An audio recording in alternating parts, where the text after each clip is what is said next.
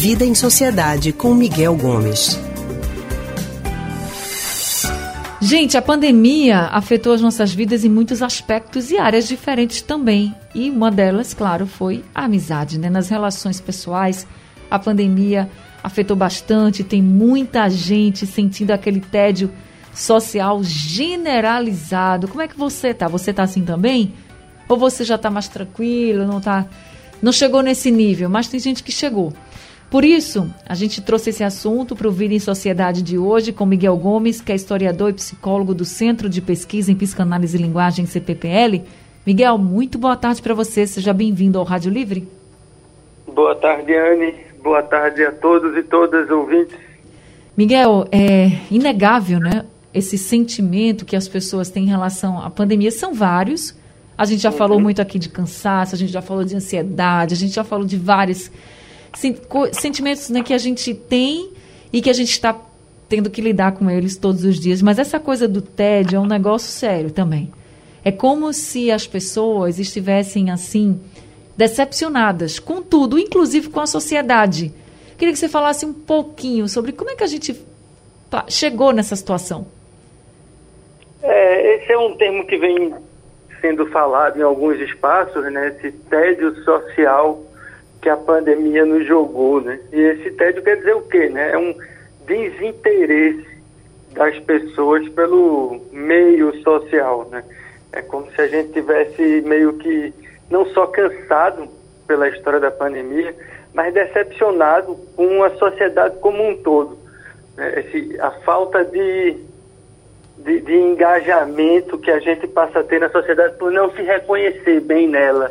E aí vai dando uma desesperança e um afastamento. Isso, de certa forma, é natural diante de um processo longo como esse que a gente vem vivendo dentro da pandemia e que mobiliza muitos aspectos que são individuais e sociais. Né?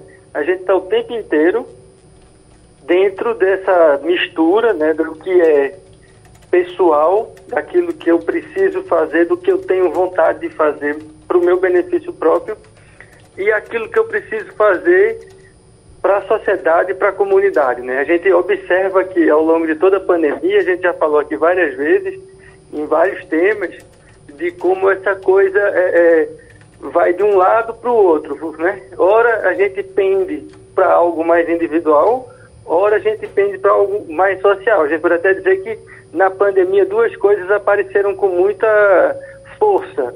Né? Por um lado, a solidariedade, como a gente vê grupos de pessoas e entidades se mobilizando para ajudar quem está necessidade, quem está necessitado. Por outro lado, a gente também vê um crescimento muito grande de um certo individualismo e o egoísmo, né? Aquele daí eu vou cuidar do meu e dane-se o resto. Né? Então, é essa esse tipo de postura leva a gente a viver esse sentimento de um cansaço em relação à sociedade. É curioso que a gente hoje começa a atender alguns jovens que a gente podia imaginar, poxa vida, os jovens estão sentindo muito né, a pandemia porque não estão podendo socializar, conviver com os colegas e tal. De fato, tem uma parte que está assim.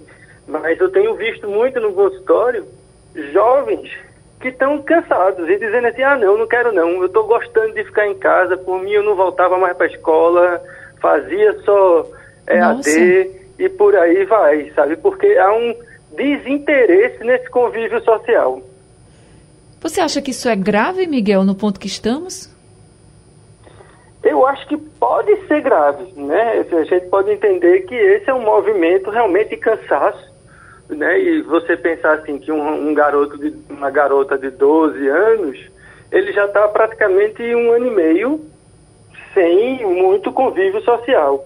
Então, de alguma forma, ele vai meio que desaprendendo a conviver né, com os colegas fora de casa. Né?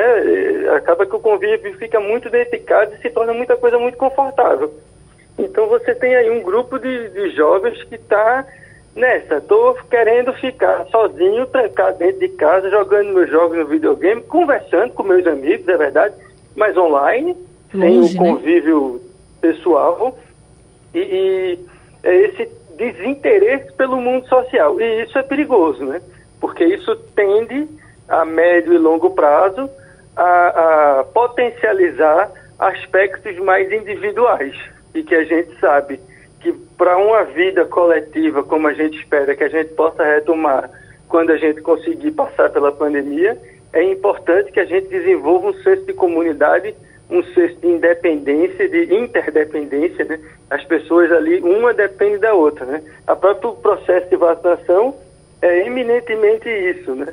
É a gente só, só vai estar protegido não é quando a gente toma vacina, é quando a gente, todo mundo toma vacina. Né? Precisa é esse senso de interdependência. E o risco que a gente corre quando a gente tem esse grupo, de, dessa população, principalmente os jovens, que estão se negando a esse convívio social porque estão desaprendendo a viver em sociedade. E como é que você acha que nesse momento, já que a gente não pode estar aglomerado, já que há realmente uma necessidade né, para que as pessoas fiquem em casa, como você acha que esses pais, por exemplo, desses adolescentes, uhum. podem fazer para tentar minimizar esses, esses, efeitos e consequências até no futuro? Essa é uma boa questão, Ana. Eu acho que a gente, o que, é que a gente pode fazer, né?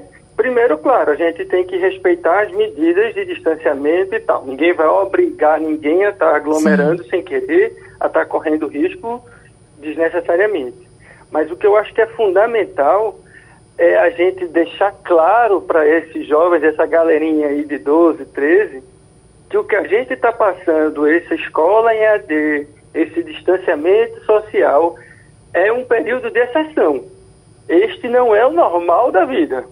A gente está fazendo isso por uma necessidade em função da pandemia, mas que a gente vai voltar ao convívio social talvez com algumas adaptações, né, que a gente precisa fazer aí a médio e longo prazo, né, talvez o uso de máscara, inclusive não só para Covid, mas para a própria gripe, resfriado, a gente devesse incorporar isso às nossas vidas, mas isso é uma exceção agora. A gente, né, esse, esse, estado em que a gente não pode se ver, em que a gente não pode se frequentar, não é o, o, o saudável. E aí é mostrar para esse pessoal que isso é a exceção, que em breve a gente espera que tudo volte a, a gente poder conviver e mostrar para eles a importância do convívio em sociedade, em comunidade, é da solidariedade, né, da interdependência, da democracia que é implícito no convívio social, em que você vai ter que respeitar quem é diferente de você,